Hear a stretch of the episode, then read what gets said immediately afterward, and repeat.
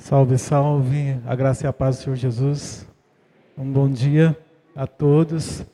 Mas é interessante, é 20 anos atrás, falei, caramba, o tempo passou rápido, né? E o que, que eu venho fazer aqui depois de 20 anos? que venho fazer aqui? Há 20 anos atrás eu estava subindo aqui no auditório para receber o diploma de bacharel em teologia na Faculdade Teológica Batista do Estado de São Paulo. Eu, a, em 94, tive o sonho, o desejo de, de vir responder ao chamado do Senhor e para o ministério e, e vim para aqui em São Paulo. Eu era magrinho, né? meu paletó listrado era de uma listra só. Passaram-se 20 anos. E, e Deus tem nos sustentado, Deus tem cuidado de nós. Hoje eu sou casado, minha esposa se chama Glaucia, tenho dois filhos, um de dois anos, João Pedro, e um de sete anos, o Miguel. E, mas enfim, a grande questão é que, por que eu conto isso?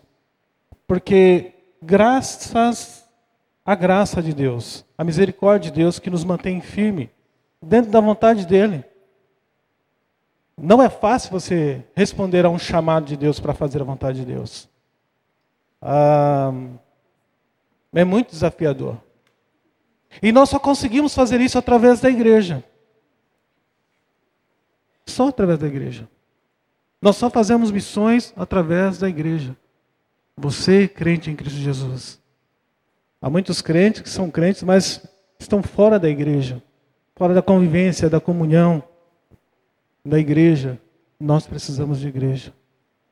Nós precisamos de tudo aquilo que, que a igreja faz, que ela gera, que é o fruto, o fruto maior que é o, o amor, a importância que nós damos às pessoas que estão conosco, comunicar esse amor de Jesus a todos os perdidos. Então, nós precisamos da igreja. Como é importante a igreja na vida de cada um de nós. A caminhada não é fácil, mas Deus está sempre nos sustentando, nos guardando. E durante esses 20 anos eu estive, uh, depois me formei, fui pastor auxiliar na Igreja Batista em, em São Miguel Paulista, Igreja Batista Peniel, e aí uh, tentando encontrar um, uma direção mais precisa para a vontade de Deus na minha vida. Uh, vim para São Paulo, entendendo que Deus me chamou para um trabalho de fortalecimento de igrejas, pequenas igrejas. E depois, passado dez anos, Deus me apresentou o ministério nos presídios. Ah, o meu antecessor, que era o pastor Rogério William Manso, ele era missionário da Convenção Batista de São Paulo. Ele dirigia uma congregação e ele fazia o trabalho de capelania prisional nos presídios de Guarulhos. E, infelizmente, com o falecimento dele, ah, eu o sucedi. É, meu pastor, um belo dia, estou lá na igreja, tudo funcionando, tudo certinho. Né? No Ministério de, de Missões ali e tal. Falei, pastor, ah, o pastor Rogério faleceu e você, nós estamos chamando você para você estar tá assumindo o ministério dele. Só que você só aceita, o, você só vai para a congregação se você aceitar o pacote inteiro. Qual é o pacote, pastor? Você tem que entrar no presídio e fazer trabalho de capelania prisional. De presídio, não, tudo bem, sem problema. E a gente foi, e de lá para cá, Deus foi direcionando, e há um ano eu já estou trabalhando em tempo integral, só fazendo capelania prisional. Só fazendo missões nos presídios. E tem sido uma benção muito grande fazer esse trabalho. Tenho tido grandes alegrias. Eu posso dizer que tenho sido muito feliz fazendo esse trabalho. E entendo que esse é o direcionamento de Deus para a minha vida. Então, a primeira palavra que eu deixo para você é que Deus tem um chamado para cada um de nós.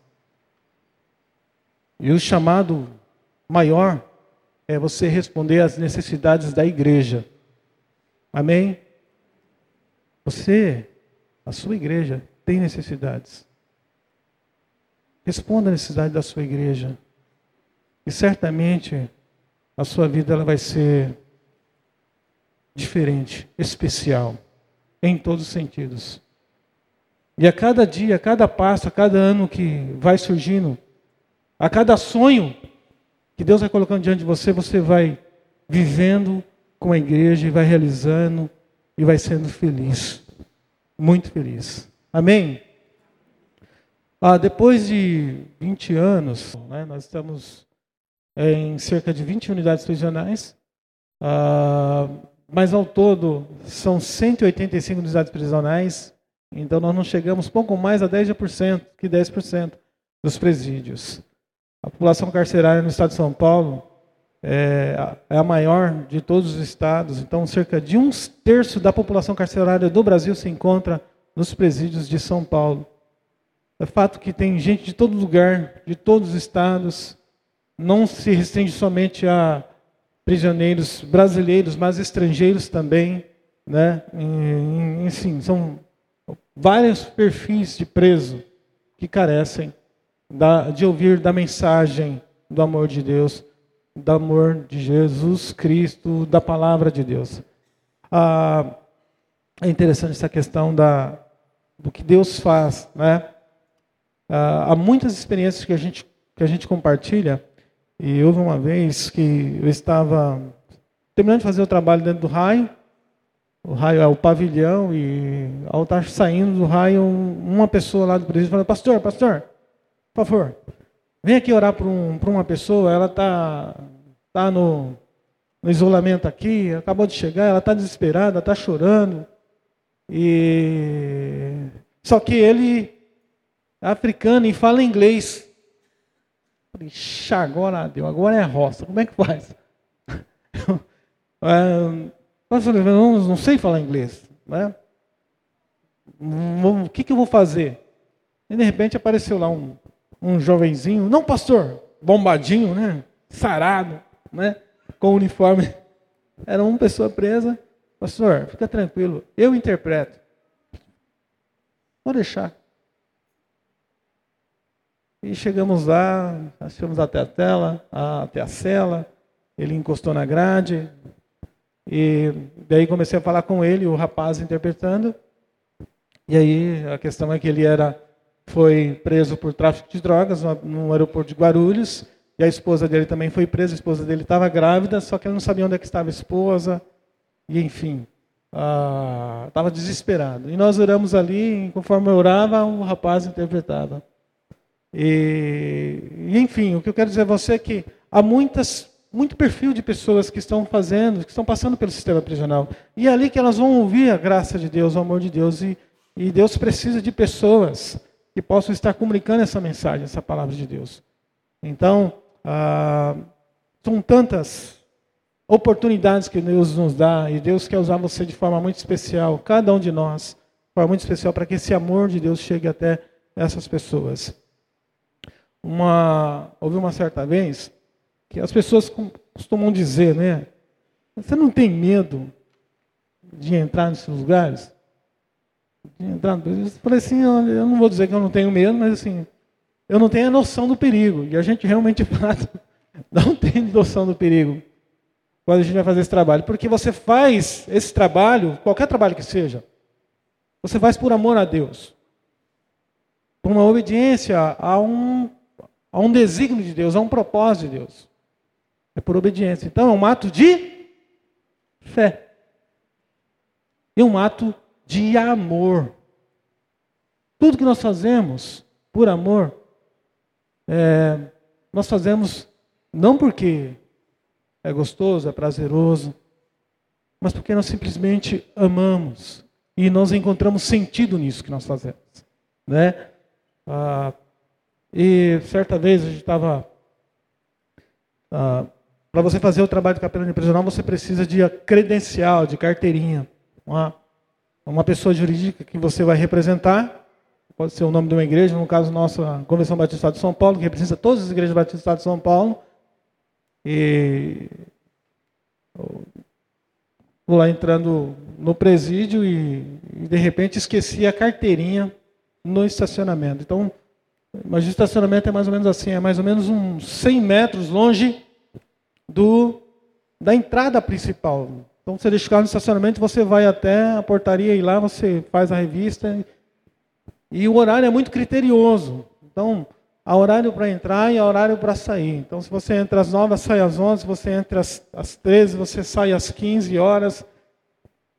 E quem me acompanha no, nos trabalhos presídios, geralmente é a irmã Gessi. A irmã Gessi é uma senhora de 75 anos de idade, mas ela não sabe ler, não sabe escrever, mas aquela evangelista nata, sangue na veia, aquela evangelista porreta, aquela evangelista que, se ela for pregar para um poste que está com a luz apagada, ela vai pregar e a luz do poste vai acender. Né? Ela, enfim, extraordinária, ela, muito, é muito prazeroso ouvir você, a gente ouvir ela falar, porque ela comunica o evangelho de maneira muito simples e prática. E estou entrando com ela ali na. Quando bota a mão na carteira, cadê a carteirinha? E faltava cinco minutos. Eu peguei. Deixa eu buscar a carteirinha lá no estacionamento. Vou lá. Quando eu fechei a porta, né, fui em direção ao estacionamento e saí correndo até o estacionamento. E fui correndo, parecia o Whitson Bolt. Nisso, o sentinela, ou né, carcereiro que estava ali na guarita, ele me viu correndo. O que, que ele fez? Saiu correndo em direção a mim. Correndo, correndo, correndo, correndo, veio me encontro. O que, que foi? O que, que foi? O que, que foi? Rebelião, rebelião. O ah, que, que foi? O que, que foi? Não, esqueci a carteirinha ali, rapaz, no estacionamento. Ele era um senhor já de cabelo grisalho, já para aposentar, né? Você não faz um negócio desse comigo, não, rapaz. Essa noite foi terrível, a cadeia quase virou.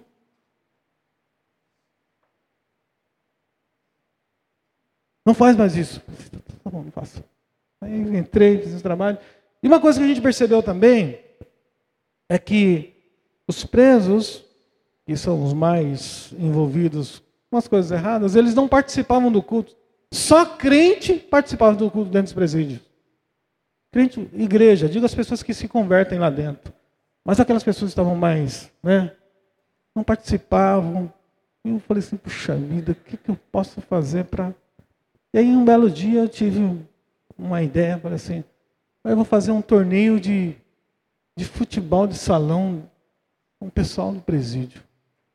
E nós uh, temos um corpo de obreiro dentro das unidades prisionais que fazem um trabalho durante a semana. Então o próprio preso, ele prega, ele canta, faz o culto, faz as campanhas, ora pela família, enfim. Aí eu falei lá para o obreiro geral, assim, irmão, seguinte, a gente quer fazer um culto, um torneio aqui de futebol de salão. Ah, pastor, como é que é isso? Ah, vamos fazer um torneio aqui, tal, inter-raio, inter-pavilhão, né? Pavilhão 1, 2, 3 tal. E aí ele falou, não, tudo bem, pastor. Tá. Beleza. Ah, e aí a gente vai trazer as tintas, vocês reformam as quadras aí, a gente vai trazer troféu, medalha. Só para ver se a gente consegue envolver esse pessoal. Não, pastor, acho que vai ser bom. O clima aqui não está bom. Eu acho que vai uma coisa para o preso pensar. Beleza. Tal, aí tal. Fui falei isso numa semana. Na outra semana entrou eu e a irmã Gessi. Quando eu e a irmã Gessi estamos entrando no pavilhão, geralmente quem nos recebe são os obreiros, né? né? Os membros lá da igreja. E quem disse que o obreiro apareceu? De repente apareceram dois cara grandão. Pastor Oséias, tudo bem, pastor? Tudo. Pastor, ah, eu falei assim, cadê o obreiro? Não, pastor, é, a gente ficou sabendo que você vai fazer um torneio aqui com, com, com a população, é isso, pastor? É, eu falei com o irmão Davi, pastor, a gente pode ter uma palavrinha com o senhor? Pode, sim, pode falar. É? Porque você tem a gaiola, né? o pavilhão, Imagine você, o pavilhão é uma quadra, ao redor da quadra são as celas, no piso superior são celas, aí tem as muralhas, os arames farpados e a sentinela andando. É? Os... Pastor, a gente quer falar com o senhor, mas lá no fundão, pastor, lá na cela. Lá? Sim. Tá. Tem como o senhor ir com a gente lá? Não, tudo bem. Mas vamos lá. Aí a irmã Jessi estava comigo, vamos indo. Tá, irmã Jessi está saindo. Não, irmã Jessi, você fica aí e a gente vai lá E a gente volta. A irmã Jessi já começou. Senhor Jesus. Leva eu, mas não leva o pastor José. E tem criança novinha para cuidar. Essa foi a dela. Aí fui até lá na sala. Quando cheguei na cela, irmãos, tinha duas pessoas lá conversando. Abriu a cela, eu entrei. Quando entrei, aquele cheiro de lavanda. Tudo limpinho, organizadinho, sabe? Aquele perfume. Cara. Aí lá, entrei. Aí o rapaz falou, pastor Oséias, aguarda um minutinho, eu vou falar com o senhor. Um minutinho. Terminou de conversar com o rapaz lá. E eu ali, dentro. Aí eu, pastor Oséias, tudo bem, pastor? Assim, tá, tudo bem. Pastor, fica à vontade, pastor. Senta aí, a nossa. Pode sentar, fica à vontade. A cama arrumadinha, sabe? Tudo. Não, não, aqui tá bom. Não, não. Senta aí, pastor. Fica à vontade. Não, não, não. Aqui. Senta, pastor! Aí, sentei. Sentei. Então, pastor, a coisa aqui não tá, não tá boa, sabe? Tá ruim, estão maltratando as nossas visitas, tá faltando remédio, o rango tá chegando azedo, e eles não estão nem aí pra gente. E aí começou a suar, irmãos. Mas graças a Deus, pela Igreja Batista. Pastor, você vai fazer um benefício aqui para a população? É isso, pastor? É um torneio aí que vai fazer? É isso, pastor? É. Não, ah, sim, sim, vamos fazer um torneio aqui e tal. Pastor, quais são os termos? Os termos. Não, fazer assim. A gente vai fazer um torneio de interraio chamado Taça Peniel. Peniel? Peniel, Peniel. Que é Peniel, pastor? Face a face com Deus. Vida com Deus, vida transformada. Ah, pastor, tudo jóia. Pessoal aqui precisa de Deus, precisa de Deus.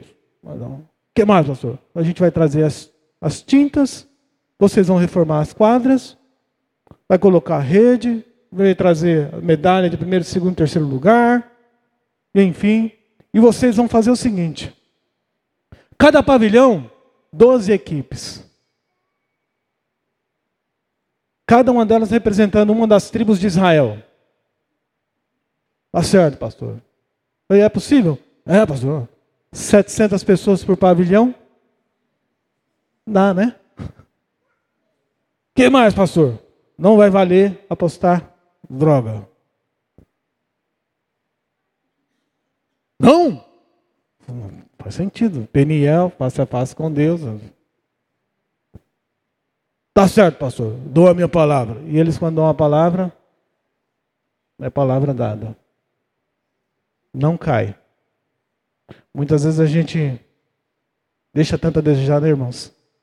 Mas no esquema deles não tem jeito, não. Dão uma palavra, eles cumprem. O que mais, pastor? Falta cartão amarelo, vermelho, eles vão reverter isso em itens de higiene pessoal para dar para quem precisa aí. Ô pastor, gostei. Quem mais, pastor? Eu vou trazer um time de fora para jogar bola aqui com vocês. Vai mesmo, pastor? Vou. Pode confirmar. Então tá certo, pastor. Beleza. O que mais, pastor? Ah, enfim, a gente vai fazer um culto, celebrar tal, aí. Ah, tá certo. Então, pastor, tudo certo, então. Embora. Aí tô saindo, saí da cela. Quando abriu a cela, parecia que o sol tinha. saí da cela. Tô andando, quando tô passando pelo meio da cola, pastor! Parei e falei, Ixi, agora.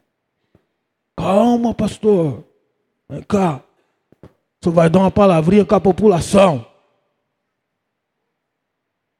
Falei, ótimo. Então, vai fazer uma oração aqui, dar uma palavrinha à população. Ele, irmãos, ele começou a falar. População! População! População! Todo mundo. Tem a, a voz, né? E aí ele fala, os outros vão replicando. Aí todo mundo saiu da cela, no piso, se encostou ali na, nas linhas da quadra, Quem estava na cela lá em cima saiu, ficou no parapeito ali olhando tal. Nós nunca vi tanta gente assim. Está aqui o pastor Oséias, da Igreja Batista. Nós estamos meio esquecidos aqui, mas graças a Deus, a Igreja Batista vai fazer um benefício aqui para a população.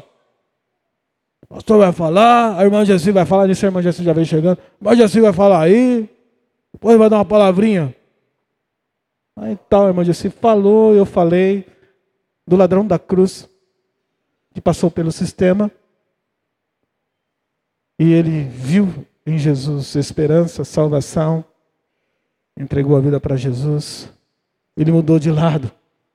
E falei para ele: Você não está aqui por acaso? Dos dois ladrões, um deles fez a escolha certa. E você, qual vai ser a sua escolha? E eu fiz apelo? Não, não fiz apelo. Primeira oportunidade, né, irmãos?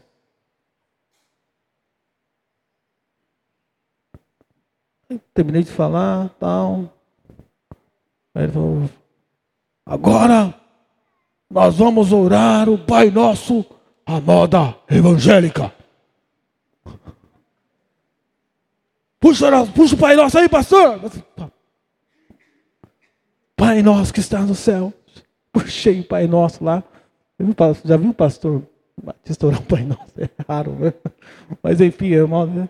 Porque é teu reino. Imagine você, 700 pessoas orando. Porque é teu reino, poder. Eles orando assim com raio. Assim, muito forte mesmo.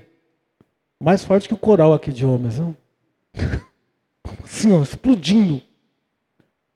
Porque o teu, porque teu reino, o poder e a glória para todos sempre. Amém. E graças a Deus. Quando eles falaram graças a Deus, todo mundo aplaudiu.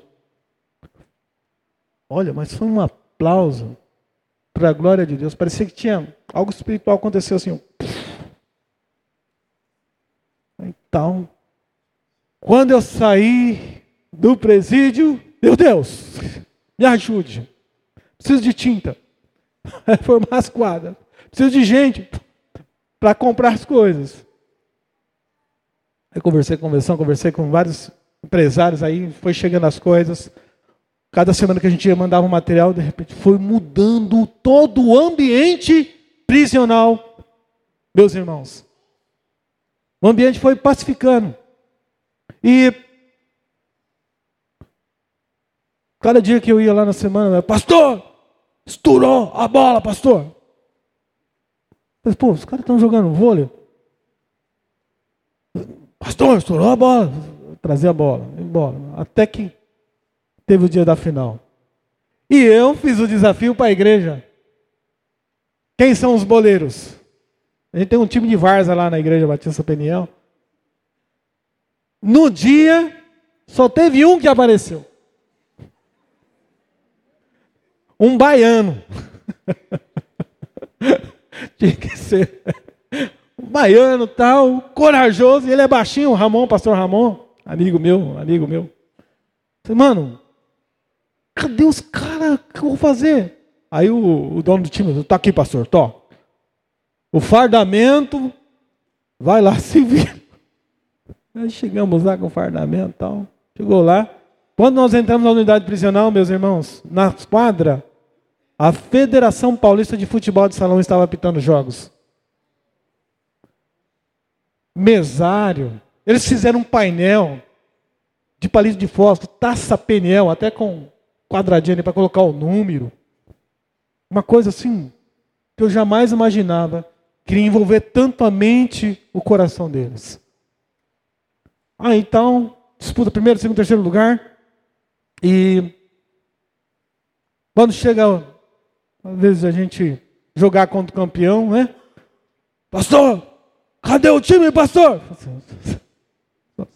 Eu e ele. Time, dois. O que, que aconteceu, pastor? Você acha? Chamei, os caras não vieram. Não quiseram vir. Não sei porquê. Aí ele olhou assim pro time que perdeu, né? O time lá no segundo lugar. Você, você, você, entra no time do pastor aí. Joga aí com eles. E a gente ganhou? Eu nem sei de quando a gente perdeu, irmãos. Perdi a conta. Irmãos, naquele ano a gente batizou 46 pessoas, para a glória de Deus. Depois as portas foram abertas. A gente começou a fazer curso de teologia por módulos. Cada batismo é 20, 25 pessoas que a gente realiza. As portas foram abertas. E os funcionários começaram a olhar para a gente com respeito, com consideração, porque o benefício foi maior do que aquele que a gente pretendia. Agora, tudo isso por causa do que, meus irmãos? Por causa da igreja. Nós precisamos de igreja. Os presos precisam da presença da igreja. Então, da presença da igreja no presídio, há muitos textos que eu posso levar você a estar refletindo. Quando Paulo esteve preso com Silas, apanharam por causa do nome de Jesus. Mas à meia-noite eles começaram a cantar. As portas das prisões foram abertas, começaram a louvar. Como você e eu estávamos adorando aqui há pouco. Irmãos, eu vou em várias igrejas. Com a graça de Deus, eu vou pregar em várias igrejas. Pequenas, longe, qualquer perfil. Mas se há algo que inspira, é o louvor, porque cada igreja tem a sua particularidade. Como abençoa. E ali as prisões foram abertas, cadeias foram quebradas. O carcereiro em desespero quis tirar a própria vida. E Paulo não faça isso. Paulo apresentou o evangelho para ele. Ele se, converteu e batizou toda a família dele. O que falar da presença da igreja dentro do presídio? Paulo, quando esteve preso, ele escreveu as cartas aos Efésios, aos Filipenses, aos Colossenses. Está nas suas mãos. Foram resultados. Foi um trabalho feito dentro do presídio. São cartas. Cartas prisionais está na sua mão. Paulo. E quantas cartas o preso recebe? Uma carta de um membro de uma igreja sendo dirigida a um preso meu irmão, é o mesmo que uma visita. A presença de um irmão, de uma igreja dentro do cárcere, lá falando do amor de Jesus, irmão, é como se fosse uma visita. É alguém dizendo assim para ele: Você tem valor, Jesus te ama. Nós não estamos dentro do presídio por acaso, porque nós entendemos que a peça, o quebra-cabeça para a ressocialização do preso é e sempre será o Evangelho de Jesus Cristo, a presença da igreja. O apóstolo Paulo, ele escrevendo a Filemon, ele fala: Olha, tem um rapaz aqui que já está para sair o alvará dele. Ele trouxe prejuízo para você. Então eu estou escrevendo essa carta intercedendo por ele. E aqui eu quero encerrar minha fala. Filemão, versículo 8. Que Paulo ele diz assim: Pelo que ainda que tenha Cristo grande confiança para te mandar o que te convém, todavia peço-te que antes por caridade ou por amor, sendo eu tal como sou, Paulo velho e também agora prisioneiro de Jesus Cristo, peço-te por meu filho Onésimo, que gerei nas minhas prisões, o qual no outro tempo foi inútil. Mas agora, depois dele ter sido gerado dentro do Evangelho, ter nascido de novo, ele é útil a ti e a mim. Muito útil. Eu te tornei a enviar. Amém, meus irmãos. Pessoas estão saindo do presídio totalmente transformadas pelo poder do amor de Jesus Cristo. Nós temos feito Graças a Deus, temos feito algo sim. Mas há muito a ser feito. Não esqueçam. Pessoas precisam de igreja.